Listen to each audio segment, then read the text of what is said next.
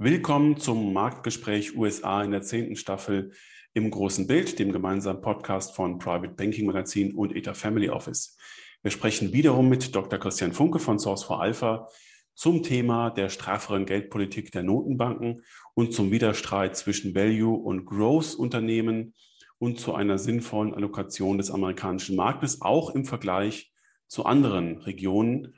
Dr. Christian Funke hat dazu wieder klar hergeleitete Auffassungen, freuen sich auf ein sehr interessantes Gespräch.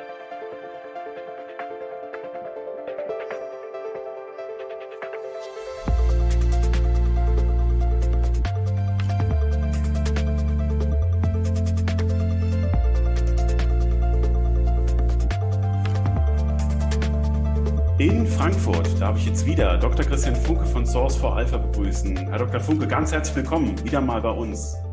Danke für die Einladung. Alles Gute im neuen Jahr erstmal. Ich hoffe, Sie sind gut reingekommen und äh, für 2022 alles Gute. Ja, danke. Wünsche ich Ihnen natürlich auch. Ich glaube, wir haben ein spannendes Jahr vor uns. Das ähm, gilt es jetzt zu beleuchten, genau. Äh, vielen Dank und ich freue mich äh, darauf, mit Ihnen jetzt erstmal einen Rundumblick zu wagen, der sich jetzt nicht auf die USA bezieht, unser Marktgebiet, das wir heute beleuchten, das wir sonst auch immer beleuchten, sondern erstmal ähm, eine allgemeine Bestandsaufnahme machen. Und ich glaube, es ist sinnvoll, mal bei all den Faktoren anzufangen, die das Jahr 2021 bestimmt haben und ähm, die äh, geprägt haben, äh, was unsere Diskussion ausgemacht hat und äh, die, die, die Märkte sozusagen bewegt haben. Das war die Inflation, das war die Hoffnung auf Reopening, ähm, das waren Minizyklen, das waren Branchenrotationen. Man hat, glaube ich, festgestellt, da werden Sie sicherlich nicht widersprechen, dass aktives Management dann doch ähm, der überlegene Weg ist und äh, immer der Kampf zwischen Growth und Value, äh, Bewertungsaufschläge und so weiter.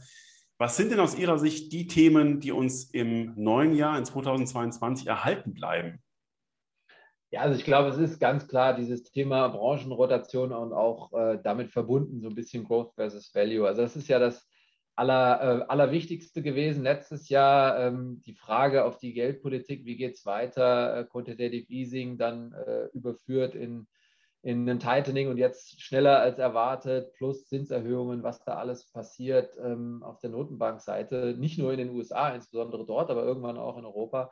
Und das hat natürlich direkte Auswirkungen auf die, ähm, auf die Sektoren, auf die Branchen und auf die viele Faktoren, also Growth versus Value. Das hat man ja auch direkt jetzt zum Jahresauftakt wieder gesehen. Und ich glaube, das wird 2022 prägen. Und sehen Sie da, wenn ich das mal vorwegnehmen darf, wir gehen nachher noch drauf ein, sehen Sie da denn ähm, den äh, großen Vorteil im äh, Value-Bereich, weil sich die äh, Notenbankpolitik ja spürbar verändern wird?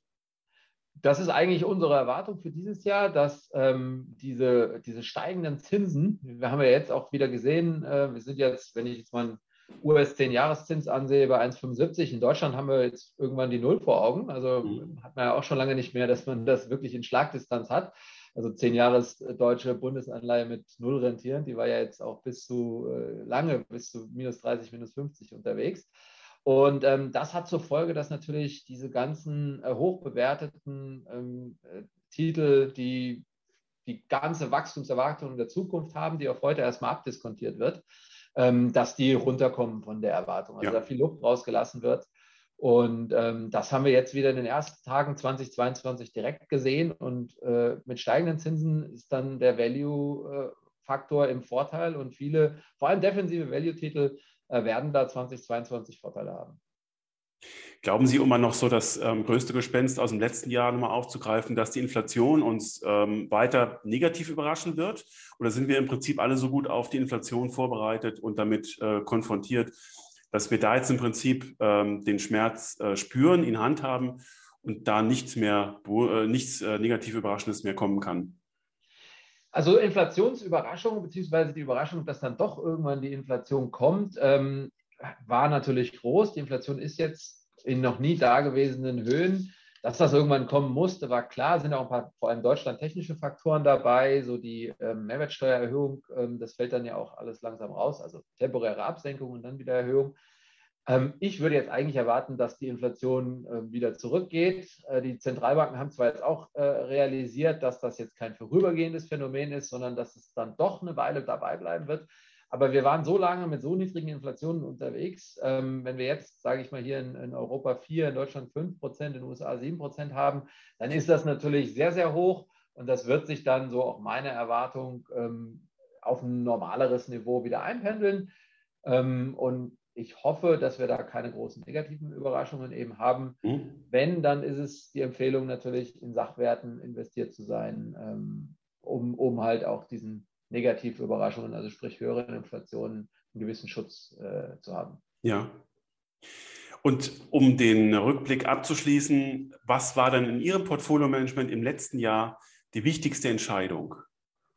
Also für uns war letztes Jahr äh, die wichtigste Entscheidung ähm, von der Orientierung, die sehr stark auf einen, ähm, ein offensives Portfolio, von der extremen zyklischen, dynamischen wirtschaftlichen Entwicklung zu ähm, äh, profitieren, dann zu wechseln. Das haben wir im, ähm, im November gemacht mit der Ankündigung äh, des FOMC-Meeting am, am 2. November, wo angekündigt wurde, dass das Tapering jetzt kommen wird, ähm, auf ein defensiveres Portfolio, was eben ähm, auch in, in dieser Phase der Geldpolitik, die wieder ja, sie ist ja noch nicht wirklich äh, bremsend, sie ist jetzt ja. nicht mehr so expansiv wie vorher, und äh, wenn es dann so weitergeht, ab äh, März in den USA ja sogar wieder bremsen mit den ersten Zinserhöhungen. Also da rechnen wir ja inzwischen mit drei, ähm, vielleicht sogar vier.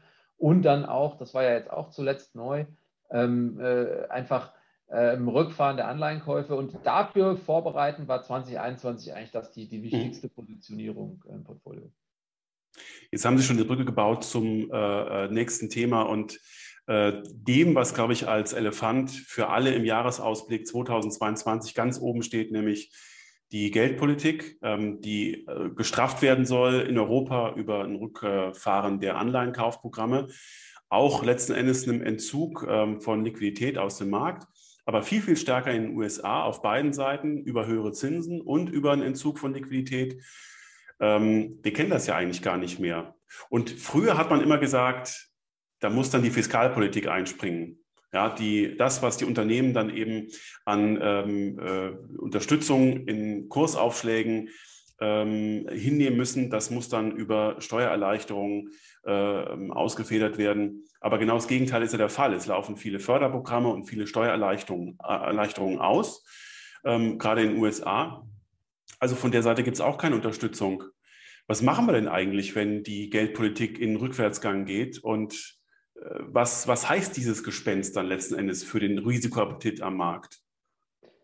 Also ich, ich, ich denke, ähm, was machen wir? Das ist eine Normalisierung, die ist ganz notwendig. Wir können, das ist, äh, ich sage jetzt mal so, man muss irgendwann von dieser Droge der, des billigen Geldes langsam wieder runterkommen. Und insofern ähm, ist es etwas, was im Markt natürlich jetzt lange angekündigt, lange vorbereitet ist erwartet wird, immer mal wieder mit ein bisschen dann doch mehr Geschwindigkeit passiert, als man es vorher vielleicht erwartete. Sie sprachen das mit den USA ja an. Da war jetzt ja das Protokoll sehr überraschend, ähm, dass dann doch äh, nicht nur die Zinsen steigen, sondern auch die ähm, auslaufenden Anleihen nicht neu nachgekauft werden. Also wirklich die Bilanzreduktion erfolgt. Wir sind ja bei 8.800 Milliarden Dollar. Mhm. Ähm, also das ist, äh, kann man sich ja kaum vorstellen, wie groß die Bilanz der FED geworden ist. Das ist eine mehr als Verdopplung in, in diesen 19, 21 Monaten inzwischen.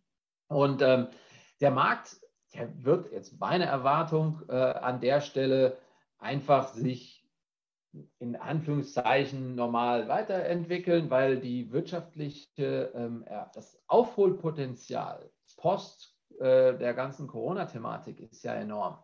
Und da wäre jetzt meine Basishypothese, ähm, scheint sich ja auch so zu zeigen, dass wir dann doch irgendwann, egal ob mit Omikron oder der nächsten Variante, in so eine Endemiesituation übergehen mhm. und einfach genug Impfstoffe, genug Grundimmunität haben. Die Briten haben es äh, vorgemacht. Äh, wer sich nicht impfen lassen will, der bekommt es halt. Sie sind, glaube ich, jetzt, gibt da so eine ganz spannende Studie, Studie da gibt es kaum noch Immunonaive äh, in der Bevölkerung. Und ähm, insofern ähm, werden wir dann, haben wir unfassbar großes Aufholpotenzial, sodass wenn Sie jetzt nach Firmen, Aktienkursentwicklungen, ähm, die Bewertungen dann getrieben werden von äh, ja, wachsenden äh, Gewinnen äh, am, am, Ende des Tages, weil gewisse Branchen einfach äh, hohes Aufholpotenzial haben.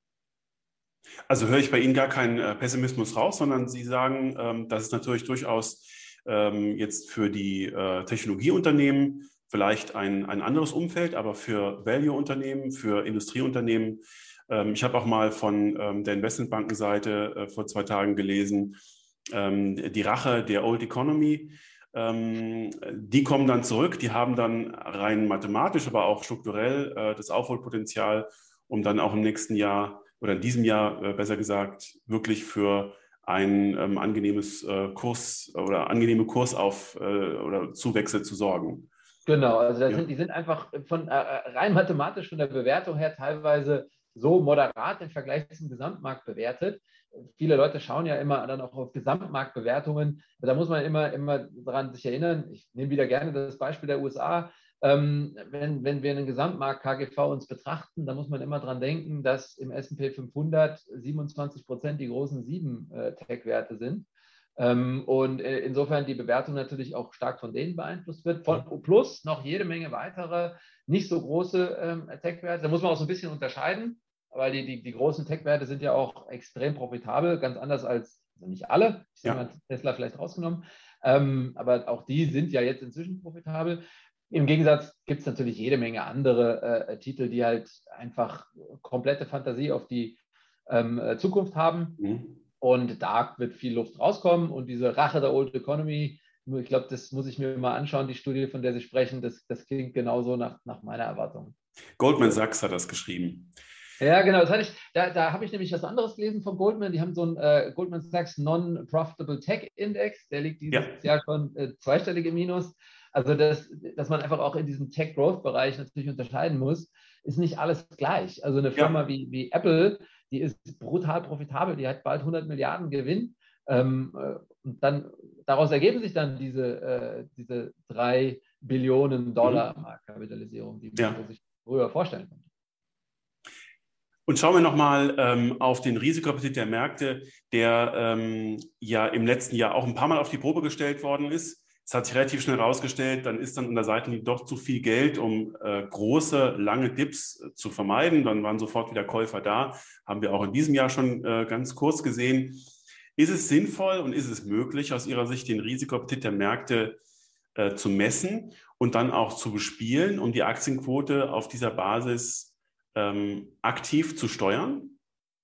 Ähm, teilweise. Also ja, es ist insofern in Extremsituationen sinnvoll und möglich. In so kleinen Dips, von denen Sie sprechen, die wir 2021 immer mal wieder gesehen haben, das, äh, das bringt es nicht. Das würde ich nicht raten. Das ist nicht sinnvoll, wenn der Markt korrigiert viel zu oft um 5 oder 10 Prozent, als dass man da auf dieser kleinteiligen taktischen Seite reagieren kann. Auf der größeren äh, Perspektive über, sage ich mal, längere Zeiträume in Extremsituationen, mhm. März 2020, Dezember 2018, Juli 2012, also diese Rückschläge, die 20 Prozent und mehr sind, das sind die spannenden mhm. Umkehrsituationen, wo ähm, Risikoappetit im Markt total ähm, niedrig ist, wo Risikotitel ähm, verkauft werden, wo sich dann die Chancen ergeben. Mhm. Das würde ich sagen, ja. Ähm, das ergibt sich im Durchschnitt alle sechs, sieben Jahre aber äh, bitte nicht äh, auf diese 5% Rücksetzer, ja. genau die, ähm, das ist viel zu erratisch. Da, dazu sind diese Änderungen viel zu schnell. Und das ist schon der Brückenschlag zur nächsten Frage, weil ich in äh, den letzten zwei Monaten ganz oft angesprochen worden bin, ähm, ob es denn sinnvoll ist, äh, den Aktienbereich, der jetzt im Jahr 2021 bislang so gut gelaufen ist, vielleicht mal abzusichern. Ähm, und ist ja tatsächlich so, dass man bei einer Absicherung im Moment der Absicherung glaubt, alles richtig gemacht zu haben. Aber die große Frage ist dann, wann löse ich denn auf, wenn ich falsch liege oder wann löse ich sie auf, wenn ich richtig liege? Und wie sehen Sie das denn? Ähm, Sie sind vielleicht auch angesprochen worden von Ihren Kunden, ähm, ob denn eine Absicherung oder mal eine temporäre Reduktion der Aktienquote sinnvoll ist nach so einem tollen Jahr. Wie gehen Sie damit um und was raten Sie? Ja, also es ist in, in der Tat eine Frage, die man immer wieder äh, gestellt kriegt. Ähm, man muss erstmal grundsätzlich feststellen, Absicherung kostet Geld. Also wer, wer da irgendwie der Meinung ist, dass man das kostenlos machen kann, ähm, der macht sich da äh, vielfach etwas vor, weil das beinhaltet, wenn ich es kostenlos machen will, genau das von Ihnen angesprochene Timing. Das heißt, ich muss es temporär dann machen, wenn es günstig ist und dann muss ich es dann machen, wenn ich es auch brauche. Also am besten im Februar äh, 2020. ähm, und, und natürlich nicht die ganze Zeit vorher mhm. und auch nicht erst im März. Ähm, dass das nicht funktioniert, das wissen wir, das zeigt die Forschung und auch schon die Kapitalmarkttheorie.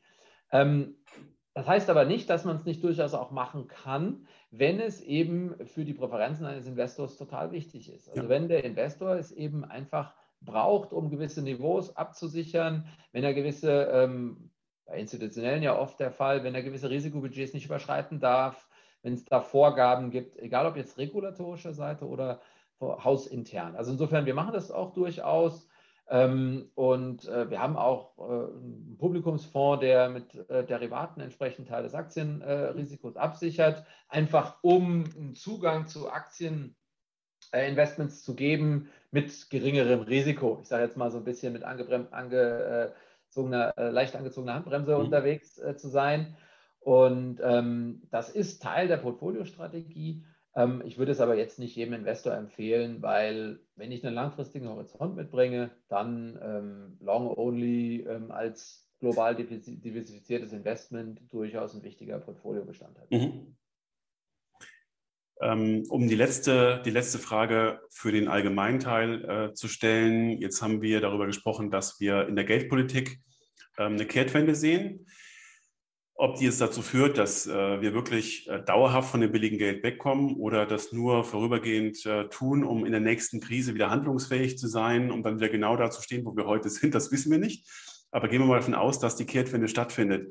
Werden wir vor dem Hintergrund im nächsten Jahr mehr über Kryptoassets sprechen, trotzdem mehr über Kryptoassets sprechen, weil das Fiat Money ja dadurch so ein bisschen seinen Schrecken ähm, entzogen bekommt oder wird der strukturelle Wandel, der Einsatz von Blockchain-Technologie sowieso dazu führen, dass wir in einem Jahr oder in zwei Jahren sowieso automatisch alle mit diesen Themen konfrontiert sind? Also ich, ich, ich glaube eher an Ersteres. Ich glaube, dadurch, dass, ähm, ja, dass, dass also sich alles ein bisschen normalisiert, wird genau das passieren, dass irgendwo diese, dieser Auswuchs, diese, diese Fluchtreaktion weg ist. Die normalen Assets, ich sage jetzt mal, normalen Assets werden attraktiver. Äh, dort zu investieren, dass man nicht mehr um irgendwelche Shiba Inu Coin und Dogecoin, äh, äh, die ja eher, das, das, sind ja Jokes gewesen, ähm, äh, sich äh, quasi Gedanken machen muss. Woran ich allerdings glaube, ist, dass es durchaus auch ähm, ja, Kryptotechnologie, Blockchain-Technologie gibt, die total spannend ist. Ne? Aber da reden wir dann halt eben, eben über die größeren, ähm, ich sage mal, sinnvollen Projekte wie, in, äh, wie Ethereum zum Beispiel, jetzt als, als ein Beispiel, Gar nicht so sehr irgendwie äh, jetzt für den normalen Investor als, als Portfolio-Beimischung, mhm. ähm, sondern einfach nur, weil es spannende Technologien sind, die ähm, extrem umwälzende Konsequenzen haben äh, mhm. werden. Aber generell, um das zu beantworten, glaube ich, ähm, ja, die Aufmerksamkeit wird wieder auf ganz normale Assets sich, sich legen. Ich sage jetzt mal, irgendwann haben wir dann das Comeback der Anleihe, weil es wieder Zinsen gibt. Also in den USA äh, ist es ja schon so, 1,75 auf dem 10-Jahreszins. Ähm, wenn dann irgendwann äh, mehr und mehr auch wieder ganz normale Anleihen in den Portfolios zu finden. Und das ist jetzt mal ähm, eine interessante These von Seiten eines Vermögensverwalters, weil die meisten immer noch äh, so im Narrativ haben, ja, äh, mit Anleihen, das vergessen wir jetzt mal auf lange Zeit, das, das äh, wird auch nichts mehr. Äh, wir müssen uns mit Sachwerten und der Volatilität der Sachwerte abfinden, auch wenn wir ganz konservativ sind. Also Sie sagen, wenn die äh, FED den Pfad äh, fortschreiten kann, dann haben wir auch wieder Normalisierung im Anleihenbereich und da auch wieder ähm, eine Anlageklasse, die durchaus wieder ganz normal ihren Weg im 60-40-Portfolio finden kann, wie wir das vorher auch äh, gekannt haben. Ja, also es ist natürlich so, wenn man mal ganz ehrlich ist, die Anleihe war ja nie weg. Also ich, ich, ich diese ganzen Narrative im Sinne von die Anleihe brauche ich nicht ja, mehr und die kann ja. ich nicht einsetzen, das ist ja Quatsch. Also die, in jedem Mischportfolio, was seriöse für ein großes Vermögen gemanagt ist, da waren immer Anleihen mhm. drin. Es ist immer was für Anleihen, in welcher Gewichtung und wie. Ob die dann ähm, 60, 40 und vielleicht in letzter Zeit eben weniger Anleihen dafür, mehr alternative Assets oder irgendwelche Long-Short, Absolute Return-Produkte und solche Dinge als Anleihe, Surrogat und Ersatzprodukte. Aber irgendwie ein gewisser Prozentsatz Anleihen sind da drin gewesen. Und wenn wir für Family Offices und Multifamily Offices Mandate verwalten, also jetzt Beispiel USA, mhm. Multi-Asset-Mandat, dann haben wir seit Jahren da immer noch und fortwährend amerikanische Staatsanleihen drin. Mhm. Das mhm. ist ein super wichtiges Asset für so ein Multi-Asset-Portfolio. Und ähm, deren Attraktivität wird steigen Wir haben dann jetzt die, äh, die kurzfristigen Zins, der in den USA steigen wird. Ähm, normalerweise müsste dann auch der langfristige Zins steigen, solange zumindest wie die Wirtschaft weiter so durchläuft. Ja. Und ähm, das wird so bleiben. Also insofern, äh, diese, diese, diese These, äh, die vertrete ich schon lange, dass ähm, man eben Anleihen im Portfolio braucht, wenn man gemischte Mandate eben hat. Und man muss nur eben schauen, wie man sie ansetzt. Und man muss die Renditeerwartung einfach der Zeit anpassen. Wir haben nicht mehr die Zeiten von ähm, früher, wo wir ja. eben auch 5, 6 Prozent ähm, Zinsen eben haben. Also da würde ich auch sagen, wir erwarten für die USA dann halt irgendwo 2, 3 Prozent vielleicht auf dem langfristigen Zins. Und wir sind, freuen uns ja schon, wenn wir in, in, in Europa irgendwann beim Langfristzins von 0,5 bis 1 mal wieder sind und eben nicht beim Minus. Mhm. Wunderbar. Dann ähm, schließe ich mal die Klammer um den allgemeinen Teil, sage dafür schon mal ganz, ganz herzlichen Dank. Und ähm, wenn wir uns jetzt den Amerikanern und dem amerikanischen Markt zuwenden, dann haben Sie schon beschrieben, wie Sie letztes Jahr im November im Portfolio-Management eine Entscheidung getroffen haben, wo wir da zyklisch stehen. Ähm, offenbar gab es ja im letzten Jahr äh, viele dieser Mini-Zyklen und äh, dieser Zwischenrallies verschiedener Sektoren das hatte damit zu tun, wo wir gerade bei der Bekämpfung von ähm, Corona standen, äh, damit zu tun, äh, welche Industrien plötzlich wieder gefragt waren und, und wichtig waren mit ihren Produkten oder ob wir uns wieder einigeln und doch wieder eher zurück auf äh, irgendeine Lockdown-Covid-Zeit ähm, zu besinnen haben. Wo stehen wir aus Ihrer Sicht denn aktuell? Ja, in den USA? Eigentlich ganz klar in dieser Zwischenphase des Übergangs vom konjunkturellen Frühling mhm. ähm, zum Sommer. Also wir haben, wir haben so diese, diese, diese stürmische Erholungsphase Corona hinter uns gelassen. Wir haben noch so ein paar Themen, die sich aus den, ähm, den Lieferketten ergeben, ähm, dass halt in gewissen Bereichen noch Nachholbedarf ist. Das heißt, wir sind immer noch am Anfang, aber ähm, wir haben die Inflation, die da ist, 7 Prozent jetzt zuletzt die Zahl in den USA. Und ähm, wir haben gleichzeitig eine stark äh, wachsende Wirtschaft und eine Zentralbankpolitik, die ganz klar gesagt hat, okay, wir sind jetzt raus aus dem Expansiven hin zum Restriktiven. Ja. Wir erwarten das Restriktive im, im, im, März. Und das heißt, das ist dann auch so der ganz klassische Sommer konjunkturell. Also ähm, Konjunktur brummt, es läuft. Mhm. Und ähm, da kann auch jetzt Corona nicht mehr viel dran ändern. Dafür ähm, sind die Erfahrungen zu klar damit. Und in den USA ist es ja auch so, ähm, da passiert nichts. Da wird es keine Lockdowns geben, da wird es eigentlich nichts geben. Da wird höchstens mal irgendwann wieder vielleicht ein bisschen mehr Maskenpflicht eingeführt. Ansonsten ähm, geht man eigentlich davon aus, dass mit der Omikron-Welle einmal durch ähm, die Bevölkerung so weit weitestgehend immunisiert ist, dass äh, ja, 2022 dann irgendwann andere Themen eine Rolle spielen und es eher darum geht, ähm, welche Wirtschaftssektoren haben jetzt noch wie viel Nachholbedarf mhm. und, und ähm, diese Lieferkettenprobleme, die globalen in den Griff zu bekommen. Weil da ist ja so ein bisschen der, der Nachschub aus Asien das Problem. Ja. Und wir haben in 2021 wieder mal eine Performance gesehen, eine Outperformance ähm, des amerikanischen Marktes. Wenn man das mal auf fünf Jahre analysiert, ähm, kommt eine astronomische Outperformance raus der amerikanischen Märkte gegenüber den Europäern, gegenüber den Asiaten. Das ist wirklich Wahnsinn. Und jetzt hätten wir in 2022, zumindest den Erwartungsdaten nach, vielleicht eine andere Situation. Wir haben ganz, ganz selten übrigens zu sehen, ein höheres volkswirtschaftliches Wachstum, eine höhere volkswirtschaftliche Wachstumserwartung in Europa gegenüber den USA. Und wir haben natürlich die viel niedrigere Bewertung. Sehen Sie denn für 2022 auch wieder das Outperformance-Potenzial der USA? Oder ist das diesmal vielleicht ein Jahr, in dem die Amerikaner auch wegen der hohen Gewichtung der Technologiewerte und der Bewertungsthemen, die Sie schon angesprochen haben, vielleicht mal so an die zweite, dritte Stelle zurücktreten wird? Ja, es ist eine sehr, sehr spannende Frage, weil die interessanterweise ja jedes Jahr wieder, ähm, wieder kommt und auch letztes Jahr dann sehr überraschend für viele ähm, die USA wieder so stark waren. Ich weiß noch genau, wir haben uns vor zwölf Monaten darüber unterhalten und äh, damals habe ich auch die These vertreten, dass die, dass die USA sehr stark sein mhm. werden. Dass sie dann so stark wie dieses Jahr äh, ähm, das letzte 2021 abschließend, das äh, fand ich dann auch überraschend, weil die Outperformance war schon wirklich extrem. Ich glaube, das Ganze ist gar nicht so sehr die Stärke der USA, sondern das ist die Schwäche des Restes der Welt. Mhm. Das ist so das Problem, was ich mit, äh, fangen wir mit Europa an, habe.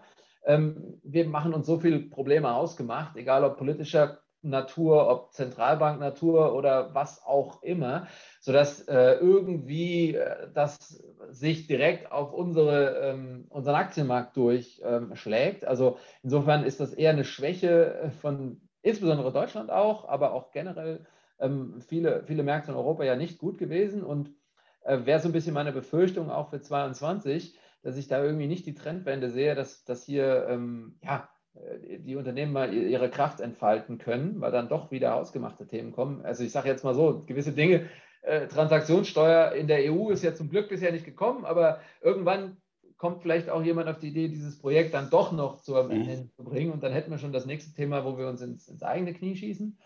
Und Asien ist ja so der andere Bereich, äh, insbesondere auf China herausgegriffen, da ist es halt dieses Governance-Thema. Ja. Also das ist einfach ähm, etwas, das hat sich auch 22 ja nicht geändert und das hat 21 natürlich, ähm, viele Leute haben das realisiert, ähm, die Macht der, ähm, der KP am Ende des Tages.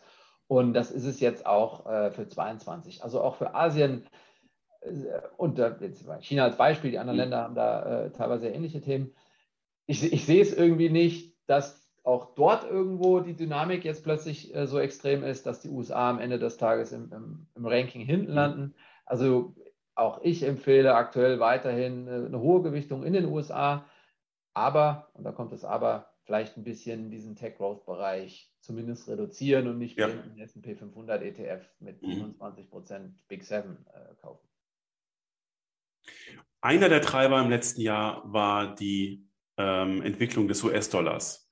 Und auch das haben eigentlich fast alle Anfang letzten Jahres völlig anders eingeschätzt, weil die beiden Pakete ähm, als zu groß angesehen worden sind und weil die Expansion äh, der, der äh, Fed Funds ähm, als überdimensional anerkannt worden sind.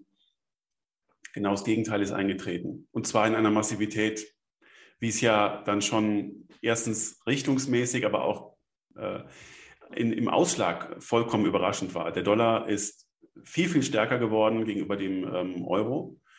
Hat natürlich damit auch die ähm, amerikanischen Anlagen besonders ähm, attraktiv und outperformen lassen. Welche Perspektive sehen Sie denn vor dem Hintergrund der Gemengelage, äh, dass wir in Europa die Zinsen nicht bewegen werden, aber wir werden unser, unser Tapering sozusagen auch äh, da unsere Hausaufgaben machen? ähm, äh, durchführen, das verglichen mit dem, was die Amerikaner ähm, auf dem Plan haben. Wird der Dollar da in der äh, Konstellation schwächer werden? Also ich würde eigentlich äh, erwarten, dass es so ein bisschen eine historische Parallele ähm, zu 2013, 14 sich ergibt. Mhm. Ähm, das ist ja so der Ausstieg aus dem QE3, wenn man mal die nummeriert, die QE-Programme nach der Finanzkrise, dann war das dritte QE ähm, das letzte bis zum Covid-QE, was wir jetzt seit, seit 20 äh, eben haben, das war 2013 schon zu Ende. Im Dezember wurde das damals ähm, begonnen, das Tapering, sodass im ganzen 2014er Jahr ein Tapering erfolgte, immer weniger Anleihekäufe, damals von 120 Milliarden monatlich ähm, in 15 Milliarden pro Monat Schritten innerhalb von ähm, neun Monaten bis auf null. Mhm. Dieses Jahr ähm, haben wir es ja ein bisschen ähnlich. Wir haben 21 die Ankündigung, dass ein Tapering kommen wird, aus einer ähnlichen Größenordnung, nur jetzt viel schneller. Und wir werden auch ähm, die Zinserhöhungen haben, die wir auch damals, die wurden dann damals in den USA später begonnen. Ähm, und damals ist es genauso gekommen, wie es auch theoretisch sein sollte. Das heißt, die haben einen steigenden Zins, äh, sie haben keine Anleihekäufe, keine Liquidität mehr. Das heißt, der Dollar als Asset wird attraktiv und hat damals aufgewertet. Und das wäre so die Grundperspektive, ähm, die, die wir für dieses Jahr auch weiter sehen werden. Also wenn, dann würde ich darauf setzen, dass wir eine weitere äh, Dollaraufwertung an der Stelle mhm. sehen. Die USA bleiben und sind dann attraktiv. Und das, das könnte sich nur ändern, wenn wir es wirklich schaffen, in Europa positiv zu überraschen. Die Hoffnung habe ich nicht aufgegeben, aber wenn wir es in Europa schaffen, ähm, wirtschaftlich vorwärts zu kommen, die, diese ganzen politischen Probleme hinter uns zu lassen und auch die Geldpolitik zu normalisieren, erst dann hätten wir irgendwo einen Blick darauf, dass der Euro wieder stark ist. Also diese Stärke des Dollars, das ist ja eigentlich eine Schwäche des Euro. Ähm, und, und die sollte, so meine Grundhypothese, ähm, sich auch dieses Jahr fortsetzen aufgrund des Tapering und des Zinses. Diese transatlantische Zinsdifferenz geht auf und das spricht für den, für den Dollar als Asset. Das hieße, dass ähm, Anlagegelder, die äh, jetzt nicht nur von Europäern selber kommen, sondern vielleicht auch von Amerikanern tatsächlich ihren Weg finden ähm, in die, in dem Fall die Old Economy in Europa, um dort in ähm, ein etwas stärkeres Wirtschaftswachstum und in günstigere Bewertungen reinzukaufen. Äh, wenn das ein, ein Strom ist, der den ähm, Euro stärken könnte im internationalen das, Kontext. Das, das, wäre, das wäre ein, ein, aus unserer Sicht, als sage ich mal, wir sitzen ja am Ende des Tages hier in Deutschland und würden ja. uns freuen, wenn es unserer Wirtschaft und unseren Firmen irgendwo gut geht. Ähm, das, das wäre ein Szenario, was, was natürlich super wäre. Ich befürchte leider, es wird dazu nicht kommen, mhm. weil wir es irgendwo nicht schaffen, ähm, aufgrund der, der, ich sag mal, dysfunktionalen, ähm, ja, des dysfunktionalen Agierens, was jetzt durch die Corona-Konflikte nicht, nicht verbessert wurde, mhm. ähm, auf EU-Ebene irgendwo mal ordentlich unterwegs zu sein, sondern ähm, ich befürchte, dass es eben so sein wird, dass die USA sich wirtschaftlich dann auch besser ähm, äh, entwickeln und, und aus diesem Tal schneller herauskommen. Ähm, freuen würde mich eine positive Überraschung der, ja. Art. Wenn wir jetzt nochmal schauen, welche ähm, Spielräume die FED eigentlich hat, bevor wir auf die fundamentalen Situationen in den USA zu sprechen kommen, ähm, für positive Impulse zu sorgen, dann äh, kann man eigentlich nur auch mit Blick auf äh, das Hand in Hand gehen mit äh, der Steuerpolitik zunächst mal nur negative Aspekte sehen. Also dem Drogenjunkie wird Liquidität entzogen und äh, so richtig viel Positives ähm, kommt da eigentlich nicht von der äh, Geldseite. Oder gibt es aus Ihrer Sicht trotzdem noch Dinge, die die Fed positiv ähm, einsteuern kann in den amerikanischen Markt? Also das, ist, das sehe ich überhaupt gar nicht als Problem an, sondern es ist aus meiner Sicht sogar eher gut. Ne? Also dieses mhm. Bild des Drogenjunkies ist ja eigentlich sehr schön. Das heißt, wir, wir haben ihn jetzt irgendwo aufgepäppelt ähm, und man muss irgendwann aufhören, damit man nachher auch wieder Munition hat. Und mhm. dieses Aufhören hat in den USA begonnen. Die Amerikaner haben das schon nach der Finanzkrise deutlich dynamischer, aggressiver gemacht als wir Europäer, sind damit über die letzten ähm, 12, 13 Jahre seit der Finanzkrise ja auch hervorragend gefahren. Und ähm, eine ähnliche Erwartung hätte ich auch für dieses Jahr. Die Konjunkturlokomotive in den USA läuft. Ähm, das wird sich alles nur noch mehr normalisi mhm. normalisieren, ähm, je mehr diese, diese Lieferkettenproblematiken und die Themen durch sind. Corona quasi ein Thema von gestern ist. Das wird ja dann so kommen. Sommer sinken die Inzidenzen und dann ist die Grundhypothese, dass die, die nächste Welle im Winter eben nicht so schlimm sein wird, sodass wir in dieser endemischen Situation sind. Dann ja. vergessen alle das Thema. Und dann läuft die Konjunkturlokomotive und sie brauchen weder von der Fiskal- noch von der Geldpolitik irgendwie Unterstützung, sondern andersrum macht die FED sich dann eher Sorgen. Und, und das sieht man ja jetzt an, im Protokoll und in den Erwartungen, dann doch sehr schnell die Zinsen zu erhöhen, um sicherzustellen, dass die, ähm, ja, die inflationären Tendenzen nicht zu extrem werden, also dass die Konjunktur nicht überhitzt. Also insofern, Spielraum äh, wird dann, sage ich mal, für die Rezession, die dann normalerweise immer irgendwann kommt, warum auch immer, in ja. 23, 24, 25.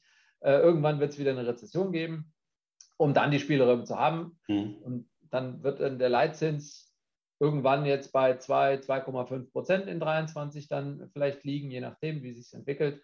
Und dann gibt es ja wieder Spielraum für Zinssenkungen und äh, sonstige weitere Instrumente. Aber die, der Spielraum wird jetzt gar nicht benötigt.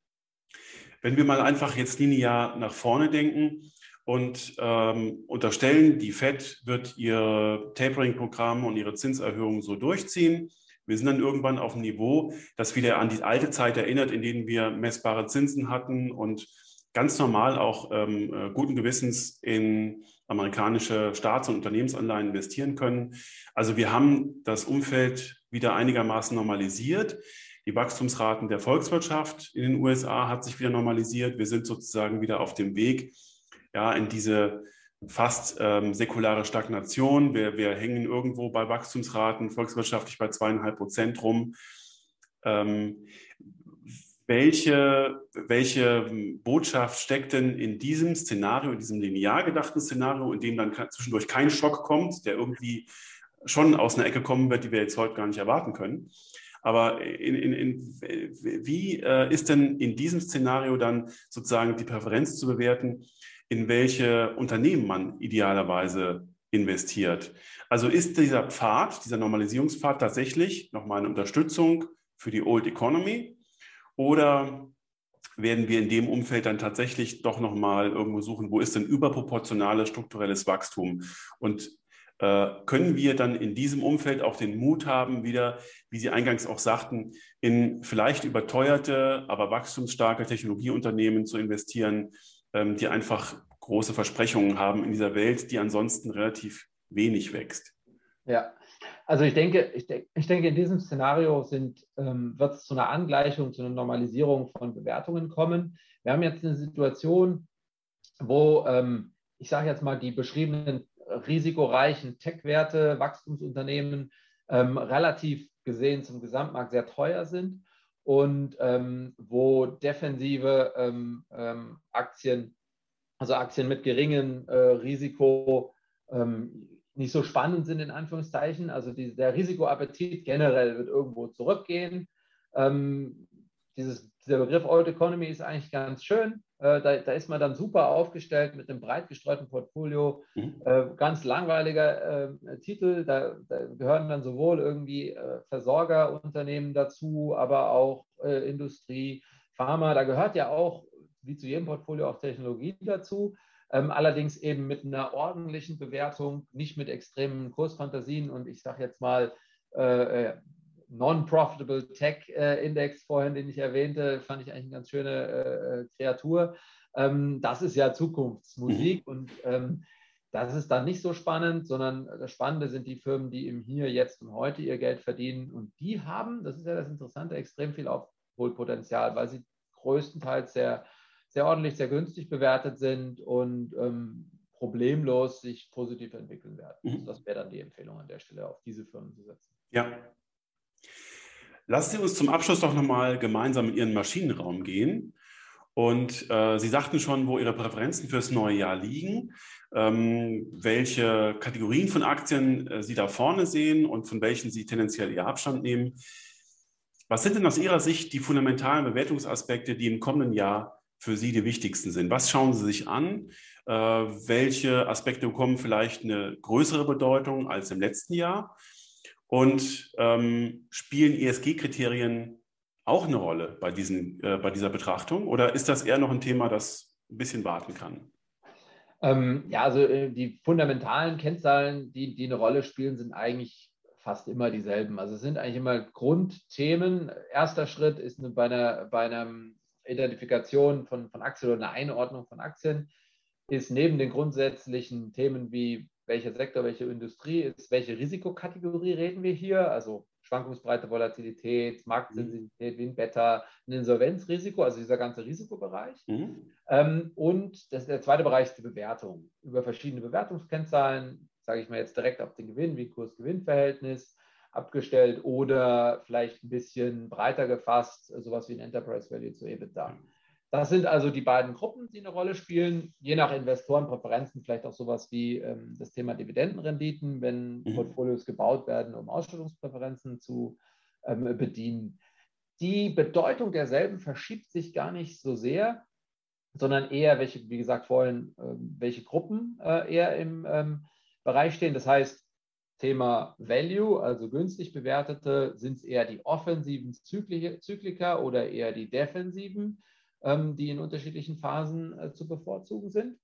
Und das letzte Thema Ihrer Frage, die ESG-Kriterien, ist etwas, was natürlich in den letzten ähm, Jahren, insbesondere in den letzten äh, zwölf Monaten seit der EU-Offenlegungsverordnung sehr, sehr stark herangetragen wurde von vielen Investoren, was dann im Portfolio je nach Präferenzen mit äh, berücksichtigt werden kann ähm, aber nicht muss. Und da kommt es dann einfach wirklich darauf an, ähm, setze ich dediziert auf einen Ansatz, der ähm, nachhaltige Unternehmen identifiziert und fördert, oder mache ich ein Ausschlussverfahren, wo ähm, ich zumindest vermeide, dass ich nicht in ähm, gewissen Sektoren und Titeln unterwegs bin, die eben nicht zu meinen ähm, Anforderungen passen. Das klassische Beispiel es sind ja irgendwie so die bösen Industrien, also alles, was die Rüstungsindustrie, äh, Tabak, Alkohol und so weiter eben ähm, angeht. Ähm, da sind die Präferenzen sehr, sehr unterschiedlich, also auch der Investoren. Also da, ja. das, das geht von A bis Z. Und ähm, generell ist es aber so, dass allein durch die Regulierung die Vorgaben immer größer geworden sind. ähm, an der Stelle das zu berücksichtigen. Also es ist für uns ein ganz natürlicher Teil des Prozesses, ähm, beim Investor zu erheben, ähm, in welchem Ausprägungsmaß das berücksichtigt werden soll. Ähm, ich sage jetzt mal, als Basisanforderung ist man irgendwo in dem Bereich unterwegs, wie man es ethisch-moralisch sein sollte. Also im Sinne von, man investiert nicht in Firmen, die im Rüstungsbereich, in ähm, äh, Cluster Munitions und solche Dinge, die gemäß UN-Konventionen verboten sind, äh, investieren. Also sie sind bei uns ausgeschlossen. Und danach ist es dann eine Frage, äh, wie tief gehe ich in, in meine ESG-Präferenzen. Mhm. So.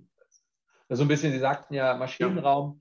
Ja. Wir betrachten uns bei Source for Alpha ja immer als ähm, ja, so, so Manufaktur-Boutique, die ähm, individuell ähm, das entsprechend anpassen kann mhm. auf gewünschten eine Branche, die vielleicht jetzt all die Aspekte umfasst, äh, die Sie gerade thematisiert haben, ist der Rohstoffbereich.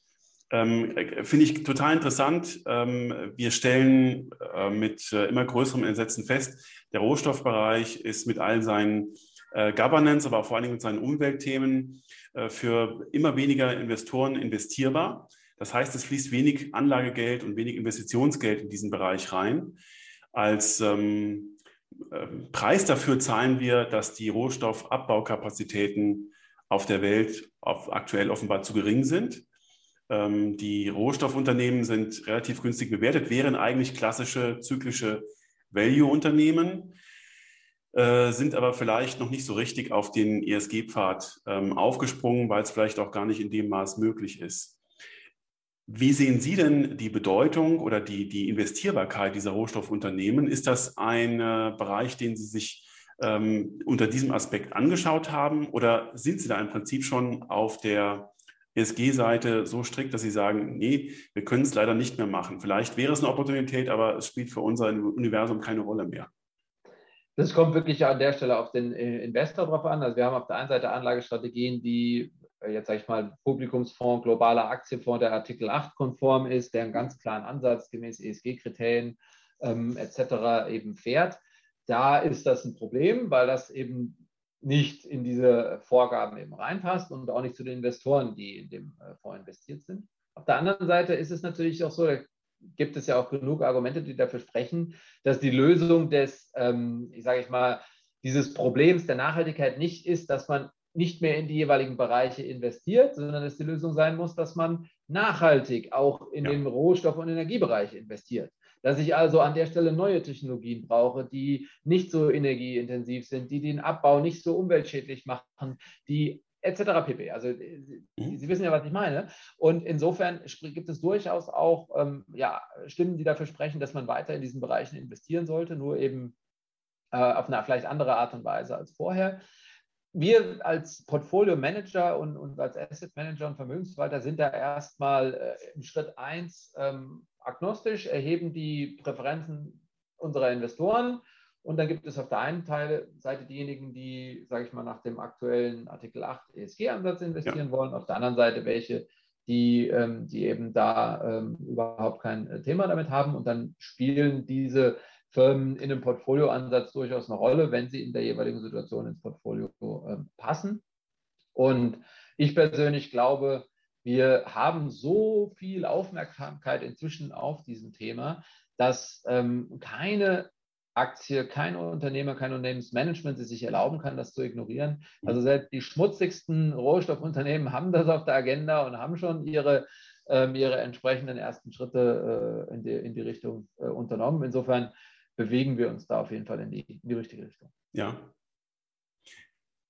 Herr Dr. Funke, ähm, als Abschluss vielleicht noch kurz ein ähm, Rat an ähm, Investoren, die sich vielleicht schon vor diesem Notenbankbild gegruselt haben, vor sinkenden Wachstumsraten nach 2022 und äh, vor der Frage, hm, äh, müssen wir uns da jetzt auf äh, lange Sicht hin auf kleinere Brötchen einlassen.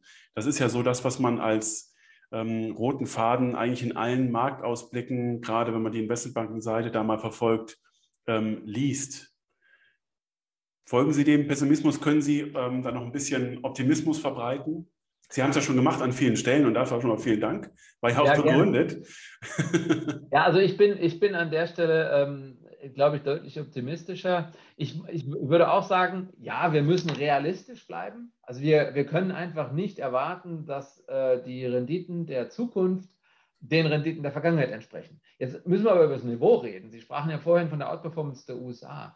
Inklusive Dollarauswertung, ich schaue mir das immer bei unserem US-Aktienfonds an, haben wir über zehn Jahre 15,9 Prozent annualisiert, PA verdient. Ja. Also das sind fast 16 Prozent pro Jahr. Also mhm. über zehn Jahre 3,5 Mal mit dem Publikumsaktienfonds.